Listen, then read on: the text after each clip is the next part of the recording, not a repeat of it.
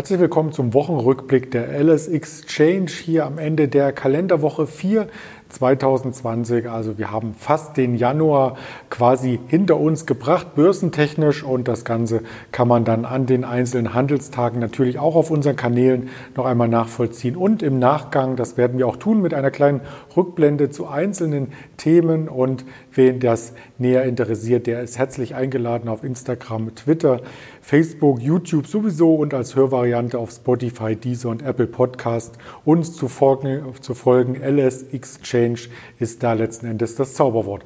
Was hat sich in dieser Woche ereignet? Wir haben nicht ganz am Ende der Woche aufgezeichnet, aber dennoch sind wir hier bei den Corona-Infizierten schon über die 95 Millionen Marke darüber geschwappt. Über zwei Millionen Tote sind verzeichnet worden. In Deutschland allein 50.000 Tote. Das sind Zahlen, die beunruhigen, die aber letzten Endes an der Börse nicht ähm, gewürdigt werden im Sinne von stark nachgebenden Kursen. Eher im Gegenteil, die Wall Street hat zum Präsidentschaftswechsel neue Rekorde Rekorde gezeigt. Der Dow Jones über der 31.200 sehr stabil. Auch der Nasdaq über der 13.300 sehr stabil.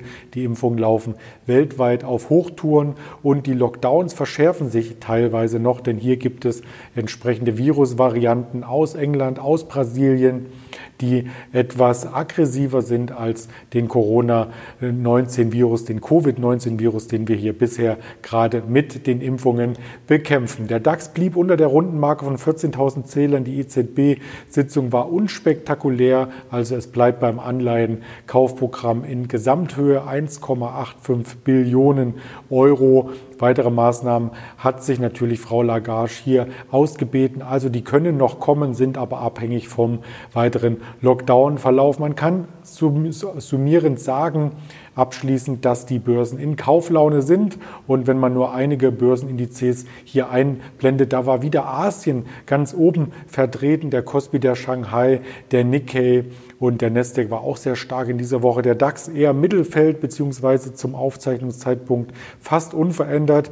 Die größten Gewinner gab es dann im Kryptobereich wieder auf Monatssicht. Natürlich, da haben wir in den letzten Wochen immer wieder drauf geschaut und möchten in dieser Woche einmal mit Coin Markets hier schauen, wie denn das monatliche Volumen ist. Denn das ist auch immer so ein, ein quasi Indiz dafür, wo richtig Umsatz stattfindet, ähm, wo letzten Endes die Bewegung auch untermauert ist von vielen Marktakteuren. Und da kommt in Düsseldorf unser Henry ins Spiel, unser fast schon Krypto-Experte. Hallo Henry. Hi, ich grüße dich und auch alle Hörer zu Hause. Ähm, ja, die Kryptos, die sind wieder interessant. Nicht nur die Asienwoche von letzter Woche, die halt noch so ein bisschen nach, sondern auch unsere Prognose von vor zwei Wochen. Wir haben gesagt, beim Bitcoin ist ordentlich Volumen drin. Wir haben die 40.000 äh, US-Dollar-Marke getestet. Wir haben da ein Produkt vorgestellt, wo wir gesagt haben, okay, das ist wirklich ein Niveau, auf dem muss man jetzt nicht unbedingt einsteigen. Man kann da vielleicht mal ein bisschen eine Korrektur oder ähnliches antizipieren. Ich würde mich da nicht als Experte bezeichnen, sondern das war eher ein so normaler Marktverstand und deswegen haben wir da kein Long, sondern ein Short-Produkt gewählt. Ja, diesen ETN blenden wir hier gerade im Hintergrund ein von damals in Anführungsstrichen. Das war der 9. Januar, wer das Ganze hier noch einmal nachvollziehen möchte. Und hier ist nur der Intraday-Chart, also das ist durchaus ein Produkt, äh, wo man auch Intraday entsprechende Volatilitäten und Preisbewegungen sieht und davon partizipieren kann. Letzte Woche war am Wochenende das Asia-Thema Trumpf und da wurden mehrere Werte vorgestellt. Unter anderem sprachen wir hierbei auch über die Blacklist, die es in Amerika gab und äh, da sind über die Kommentare natürlich ein paar Nachfragen gewesen, die wir heute hier mit einbinden möchten und wir möchten auch über die Blacklist sprechen, denn da gibt es denn aktuell eine Veränderung.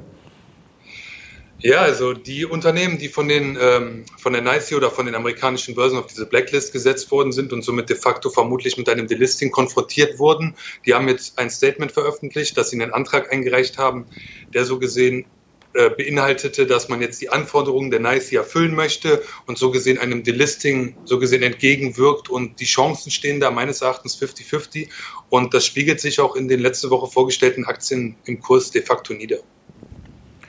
Da haben wir einige mitgebracht, noch einmal im Nachgang, um das Ganze zu vertiefen. Und das erste wäre Xiaomi, der große Handyhersteller, der drittgrößte der Welt übrigens. Ja, der Kai hat ja gesagt, also für ihn war das ein bisschen überzogen. Ich habe mich da der Meinung angeschlossen. Wir haben vor dem Gespräch, äh, vor dem Video ein bisschen geredet und ähm, de facto hat sich bewahrheitet. Wir sind hier keine Prognosesendung oder ähnliches, aber das zeigt, dass wir auch Mühe und Arbeit in unsere, in unsere Research und unsere Meinung stecken. Und ich meine, er hat gesagt, die Xiaomi, bei ihm war sie ungefähr bei 2,90 Euro. Für ihn eine überzogene, etwas übertriebene Reaktion, auch bedingt durch viele Stop-Loss-Wellen, die da ausgelegt worden sind von Anlegern, die im Gewinn waren. Und es hat sich bewahrheitet. Xiaomi sehen wir jetzt wieder aktuell bei fast 3,30 Euro. 15 Prozent in nicht mal fünf Tagen. Also worüber will man sich da beschweren? Das sieht wirklich gut aus. Das Handy an sich äh, kenne ich gar nicht. Das Smartphone ähm, entzieht sich meiner Kenntnis. Ich bin da eher der Apple-Nutzer, aber es gibt natürlich äh, mehrere Smartphones. Deswegen diesen Hersteller sollte man auf der Liste haben. Genauso sollte man auf der Liste Alibaba haben. Da rätselten wir ja monatelang, was aus Jack Ma geworden ist. Er ist wieder aufgetaucht, richtig? Ja, er ist wieder da. Was für ein Wunder. Also es gab da Spekulationen, er ist ausgereist, er sucht irgendwo Schutz, er wurde von dem kommunistischen äh, oder von dem Regierungspartei in China, ich will jetzt nichts Falsches sagen, wurde er vielleicht weggesperrt oder ähnliches oder sanktioniert, durfte sich nicht mehr zeigen alles passé mit dem Auftauchen von ihm. Er hat nicht mal in seiner Videobotschaft irgendwas mit großartigem Inhalt zum Unternehmen oder ähnlichem gesagt. Er hat einfach nur gezeigt, ich bin wieder da, ich habe weiterhin Visionen, ich arbeite weiter und das hat gereicht, um die Alibaba aus ihren Tiefen wieder zu beflügeln und auch andere Tech-Werte aus China, wo die gleiche Befürchtung war, dass so gesehen da Maßnahmen der chinesischen Regierung äh, drohen. Äh, ich glaube, Alibaba beim Tief bei 190 Euro oder äh, um den Dreh. Wir waren im Hoch jetzt schon wieder bei fast 230 Euro. Also es ging schnell und da sieht man, wozu so eine kleine Lebens, ein kleines Lebenszeichen so gesehen gut ist. Und natürlich auch andere asiatische Werte haben sich in diesem Zusammenhang erholt. Äh, der Social-Media-Anbieter, der auch im Spielebereich sehr, sehr stark ist, Tencent, der teilweise mal eine höhere Marktkapitalisierung hatte als Facebook, strebt zu neuen Höhen. Tencent ist auf All-Time-High. Also wir sehen hier ganz klar, nach oben gibt es da aktuell kein Limit. Ich persönlich finde auch Tencent, du hast den Vergleich gerade gebracht, äh, zum Beispiel spannender als Facebook. Man hat hier nicht nur die Social-Media-Gewalt über China, so kann man sagen, man ist da wirklich der, der, der Hai im Fischbecken, ähm, sondern man bietet auch Spiele an, man ist der größte Publisher, man muss da eng mit der chinesischen Regierung zusammenarbeiten. Es ist ein absoluter Wachstumswert und mit dem Auftauchen von Jack Ma und dem bisschen ähm, wie soll man sagen, bisschen Abflauen der antichinesischen Tendenzen in den USA haben wir hier im Prinzip kein Halten. Für mich aktuell ein ganz klarer, wenn man, wenn man es schon im Depot hat, definitiv halten. Also auf jeden Fall eine Region, die hier auch insgesamt von den Wirtschaftsdaten profitieren kann.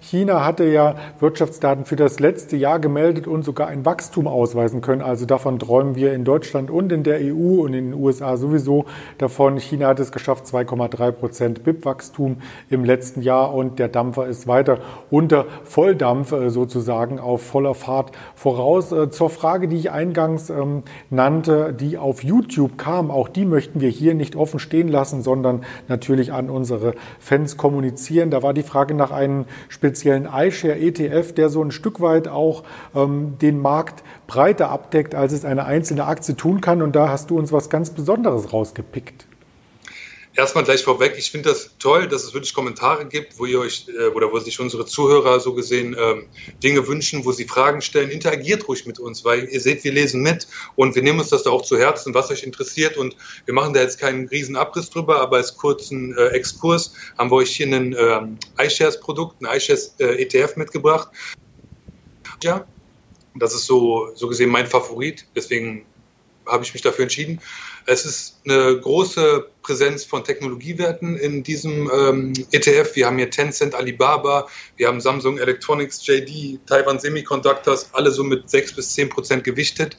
Übrigens, kurze Zeitinfo, wenn man Interesse daran hat, an zum Beispiel Taiwan irgendwie einen ETF zu kaufen oder so, spart es euch, kauft einfach Taiwan Semiconductors, weil das macht ungefähr 50 Prozent des ETFs aus. Also so gesehen, man sieht in diesem ETF, man hat die ganzen Werte, die wir besprochen haben. Xiaomi ist auch drin oder Baidu, niedriger gewichtet, eher gegen 1 Prozent, aber man ist im Prinzip überall dabei. China ist hier der größte Player da drin mit äh, 42 Prozent. Äh, man hat alle anderen, diese ganzen südostasiatischen Länder mit dabei.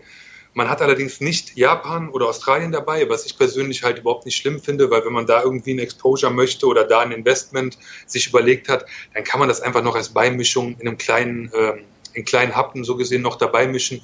Aber so dieser ETF ist so gesehen mein Favorit und ich habe da auch mit Kai gesprochen, der ist auch, was die Kostenquoten und die Handelbarkeit angeht, ist er halt wunderbar. Deswegen, wenn, dann würde ich den empfehlen aktuell.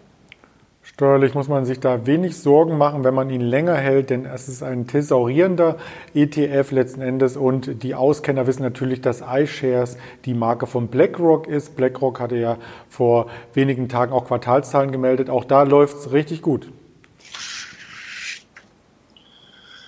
Definitiv. Also BlackRock ist äh, eigentlich in jedem Portfolio eigentlich ein Must-Have. Man partizipiert einfach an dieser Wachstumsbranche des äh, ETF-Bereichs. Man hatte auch Fonds, ist mit diesem Supercomputer Aladdin im Prinzip für jeden Vermögensverwalter ein guter Ansprechpartner. 5000 Analysten arbeiten zu. Ich bin Fan. Sehr gut. Und vielleicht äh, werden Sie ja auch Fan von den äh, Produkten, beziehungsweise schauen sich dieses Produkt noch einmal genauer an. Deswegen die Nachfrage noch einmal im Nachgang hier mit einem Einjahreschart. Das sieht sehr, sehr gut aus. Ja, lass uns gerne zum Fokusthema kommen, was wir in der Eingangsfolie angekündigt haben. Äh, Lithium-Aktien. Also wir sprechen heute nicht nur über Gold, Silber, das haben wir sehr oft getan, sondern auch mal über andere Rohstoffe und die Aktien, die damit in Zusammenhang stehen. Und da ist Lithium natürlich ein Stoff, der vor allem in äh, verschiedensten äh, Batterien und Akkumulatoren gebraucht wird. Also das ist ja ähm, quasi das Haupttätigkeitsfeld, die Hauptverwendung für ähm, diesen Rohstoff und der Rohstoff wird gar nicht so einfach gewonnen. Also da muss man äh, quasi Grundwasser aus der Unter Oberfläche pumpen. Über eine Kette von Verdunstungsteichen wird das Ganze über Monate geleitet und die Sonne tut dann den Rest. Dann hat man erstmal Lithiumchlorid in den Teichen konzentriert und das Ganze muss dann abgeschöpft werden und ist dann letzten Endes so eine Art Pulver. Da kostet ein Kilogramm 8,75 Dollar aktueller Marktpreis. Auch das hatten wir recherchiert und äh, wird an der London Metal Exchange äh, gehandelt mit einem Minimalgehalt von 99,5 Prozent Lithiumcarbonat. Und das sind quasi die Voraussetzungen für Batterien. Und Batterien braucht man ja quasi überall. Deswegen sind wir mittendrin im Thema, wo du uns ein paar Hersteller, ein paar Aktien mitgebracht hast. Du hast in Physik aber ganz genau aufgepasst, oder? Also ähm groß bisschen Wasser in Sohlebecken und nachher hat man das, den Grundstock, um sowas zu machen. Ich stecke da gar nicht so tief drin, aber. Ich hatte eine sehr hübsche Lehrerin damals. also, wir haben mitgebracht ähm, Albemarle. Ähm, es ist der führende Anbieter mit Fokus auf Lithium und Raffinerien. Ähm, das Unternehmen deckt alle Segmente der lithiumverarbeitenden Industrie ab, ist wirklich ein Schwergewicht mit 16 Milliarden US-Dollar Market Cap und man produziert hauptsächlich da in Nevada. Man hat jetzt gesagt, man will nochmal 50 Millionen US-Dollar in diese Produktionsstätte stecken, um innerhalb der nächsten viereinhalb bis fünf Jahre da die Produktion einfach noch zu verdoppeln. Weil dieser Hunger an Lithium, der ist einfach ungebrochen. Man braucht es aktuell fast zu gleichen Teilen halt für Glas und Keramik und die angesprochenen Batterien dieses Verhältnis, das wird sich definitiv zugunsten der Batterien stark verändern. Dementsprechend, das ist ein Wachstumsmarkt. Man sieht hier riesige prognostizierte Wachstumsquoten innerhalb der nächsten zehn Jahre. Alle Analysten überschlagen sich da. Und Albermail ist äh, einfach so gesehen ein solides Basisinvestment, wenn man nicht vorhat, in irgendwelche äh, Explorer zu investieren und da schnelles Geld zu machen, sondern wirklich langfristig einfach zu partizipieren, ist es meines Erachtens, wenn man auf eine Aktie setzt, das Mittel der Wahl. Dieses äh, solide Investment, äh, wie man es bezeichnen könnte, quasi als Marktführer, als großer Wert in dem Bereich, hat schon gut zugelegt, wie man im Chartbild sehen kann. Aber es gibt natürlich auch kleinere Werte, die dann etwas zackiger unterwegs sind. Im Chartbild will heißen volatiler. Ja, wir haben auch mal, um das Gegenmodell abzudecken, äh, eine spekulative Aktie mitgebracht. Das ist Millennial Lithium. Die ist so gesehen, die war mir selber nicht bekannt. Ähm, ich betreue so gesehen aktuell diesen Bereich nicht. Deswegen wird mir das nur zugetragen, dass da wirklich unheimlich viel im Moment zu tun ist. Es gibt andere Portale, die darüber berichten. Ich habe mir das auch mal ein bisschen angeschaut, aber ich habe da mal versucht, einfach mir das so rational wie möglich anzuschauen und einfach mal weg von irgendwelchen Kursfantasien das Unternehmen zu scannen. Und ähm, ja, es ist ein Highflyer. Also wir haben innerhalb der letzten zwei Monate hat sich die Aktie von einem, von sagen, sagen wir mal im Tief so gesehen, von einem Euro auf fast vier Euro vervierfacht. Und das meines Erachtens ohne fundamentale Unterstützung. Also de facto ist das ein Unternehmen, Vermögenswerte ich habe keine gefunden. Es waren 5 Millionen US-Dollar, die man so gesehen wirklich angeben konnte. Wir kommen hier auf eine Market Cap von 260 Millionen Euro. Da klafft schon eine gravierende, nennen wir es mal, äh, Fantasielücke dazwischen. Das heißt, in diesem Unternehmen, das ist ein, ähm, das ist ein Explorer aus Kanada, so gesehen, der in Argentinien produziert und da ist halt unheimlich viel Fantasie drin. Das heißt, ich habe mir das auch noch angeschaut. Das letzte Statement war so gesehen folgendes man sagt, man möchte im Monat auf ungefähr drei Tonnen Lithiumcarbonat, die man da so gesehen aus diesen Sohlebecken rausbekommt, die Kapazitäten hochfahren. Jetzt gebe ich nur Folgendes, was ich dann daneben gestellt habe und die Meinung kann sich dann jeder selber bilden. Der Pro-Tonnen-Verbrauch im Jahr von der Lithiumindustrie ist 36.000 Tonnen. 36.000 Tonnen. Man möchte auf drei Tonnen im Monat kommen. 290 Millionen US-Dollar Market Cap. Es ist für mich teilweise nicht rational erklärbar. Vielleicht ist da Fantasie drin, die ich so aktuell nicht sehe, die ich nicht verstehe. Schreibt uns gerne was in die Kommentare, wenn ich da was übersehen habe. Die Kollegen können es oder ich bin nächste Woche nochmal da. Ich kann es dann auch gerne nochmal aufgreifen. Aktuell ein heißes Thema, ein heißes Eisen. Ich will mich da nicht festlegen.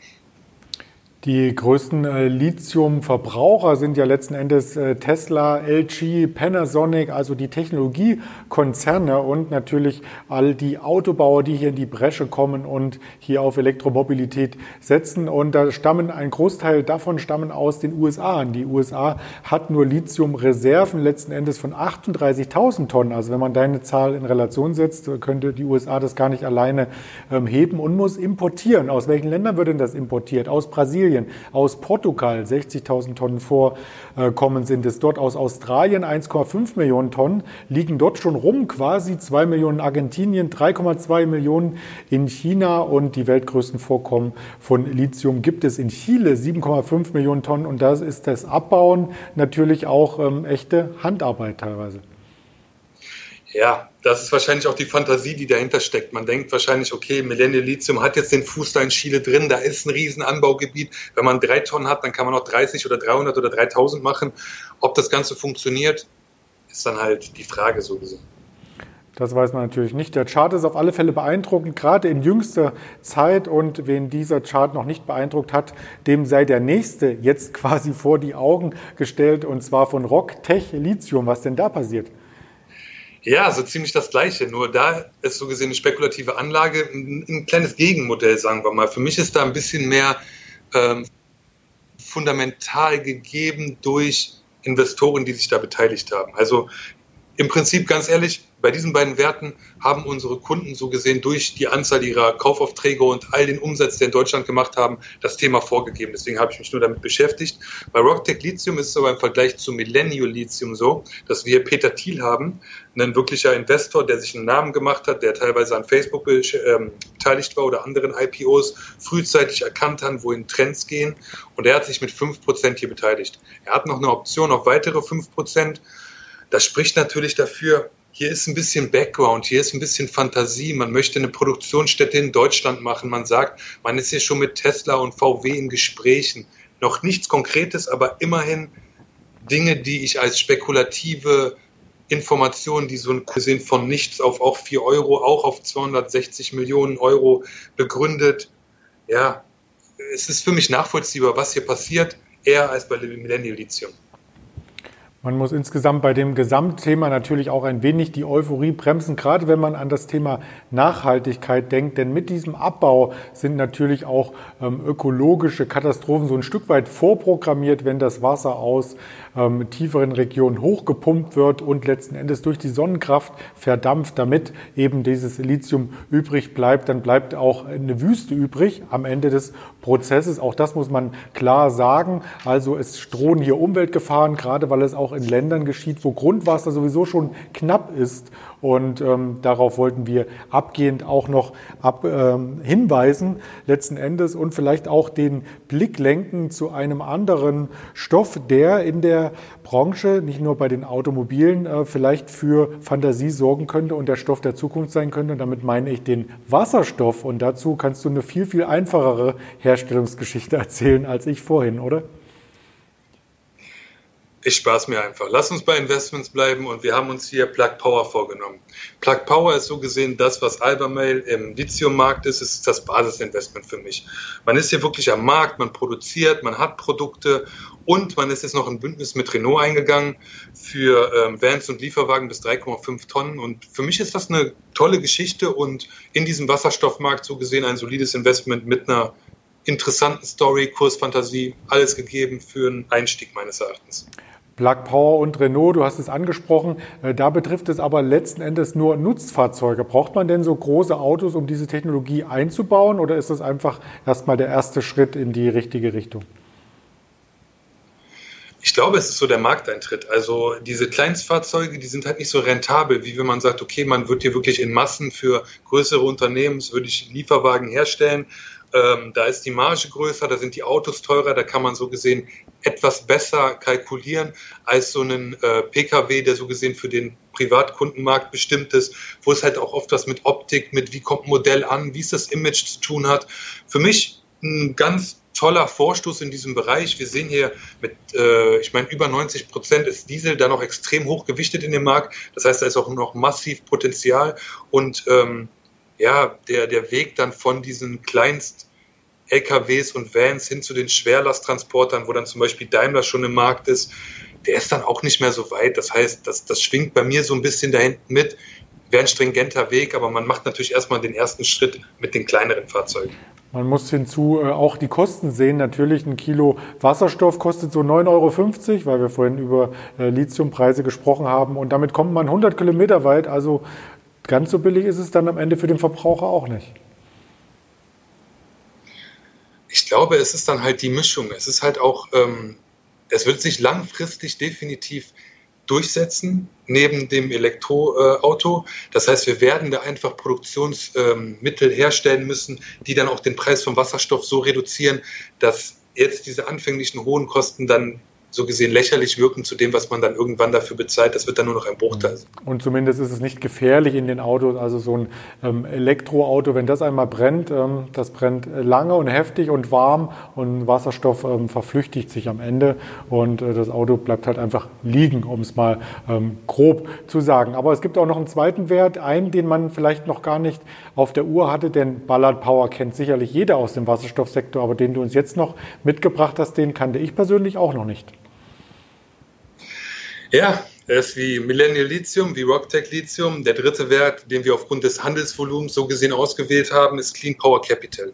Er ist in aller Munde. Ich habe auch wirklich damit Kollegen gehört, wie sie darüber reden, weil es offensichtlich eine interessante Story ist.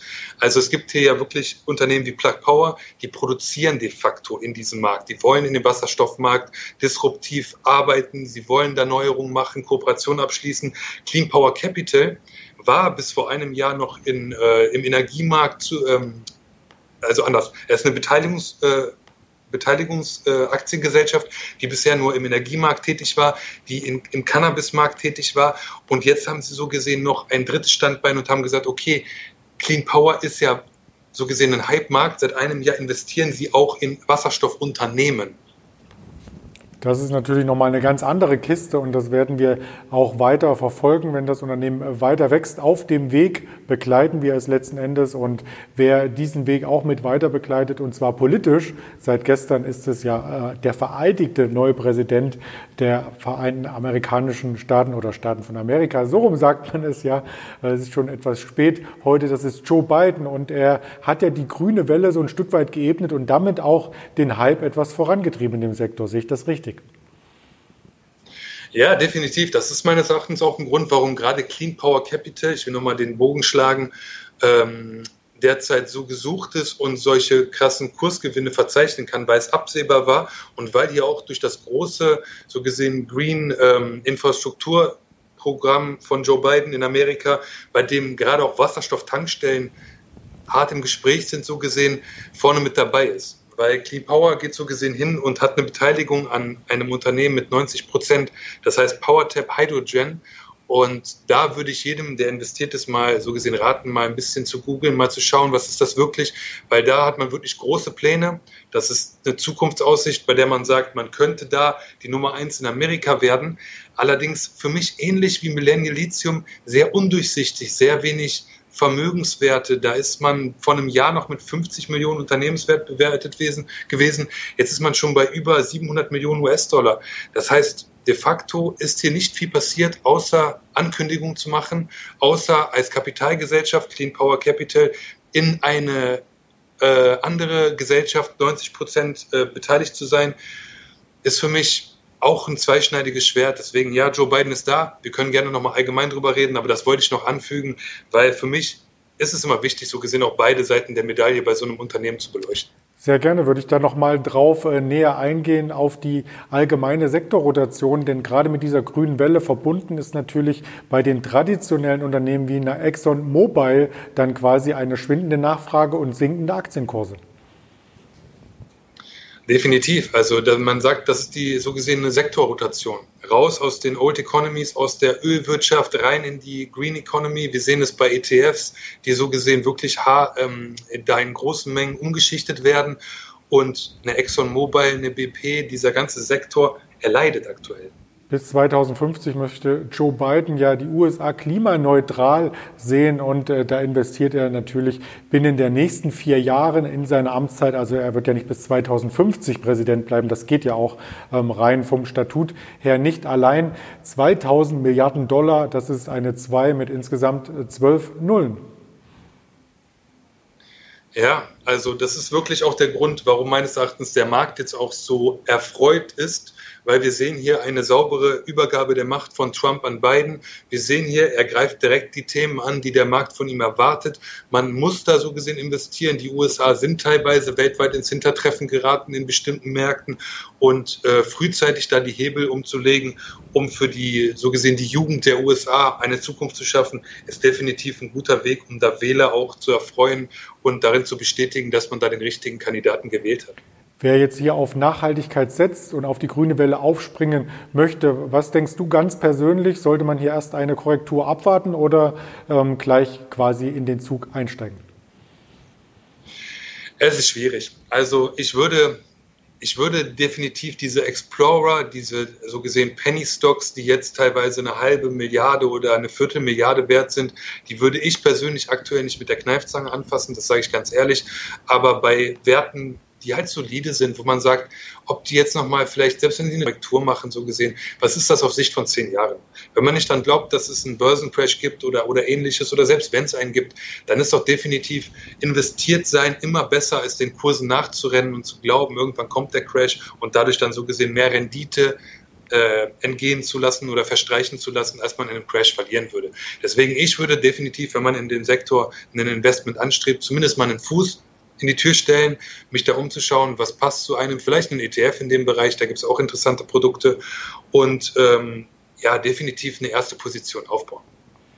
Vielleicht stellen wir hier entsprechende Produkte auch nochmal vor, kommentiert also gerne auch dieses Wochenendvideo mit Anregungen, mit Meinungen, mit euren Gedanken dazu hier im Nachgang an die Veröffentlichung und wo auf alle Fälle ein Aufwärtstrend zu sehen ist. Das ist bei YouTube, da hatten wir ja die 1000 Follower hier überschritten, also ein konstantes Wachstum. Das ist letzten Endes auch mit deinem Verdienst, lieber Henry. Ja, wir versuchen hier eine gute Arbeit zu machen. Also ich meine, ich weiß, es gibt da draußen viele Portale, es gibt viele YouTube, äh, so gesehen, äh, wie sagt man, YouTube-Konversationen, äh, die zahlreiche Aktien abdecken, wo ich persönlich finde, dass oft nur die gleiche Leier, so gesehen, überall wiedergekaut wird. Wir versuchen hier ein bisschen ein Kontrastprogramm zu machen. Ich spreche mich da wirklich mit Kai und den Kollegen ab, dass wir interessante Themen wählen und da auch auf eure Wünsche eingehen, also auf die Wünsche der, der Zuhörer und äh, nutzt das. Das ist mein Ratschlag. Den kann ich nur unterschreiben. Also auch von meiner Seite ähm, sehr, sehr gerne in die Konversation eintreten, eine große Community bilden. In diesem Sinne ganz lieben Dank erst einmal an dich, Henry, und schon mal ein schönes Wochenende. Danke, das wünsche ich dir auch. Und wie immer und eingangs gesagt, gibt es dieses Format auf den entsprechenden Social Media Kanälen und äh, da bin ich auch gerne wieder für Sie morgen früh da für die Markteröffnung, für den ersten Blick auf den DAX. Bleiben Sie bis dahin gesund und munter. Ihr Andreas Bernstein von Traders Media GmbH zusammen mit der Alice Exchange.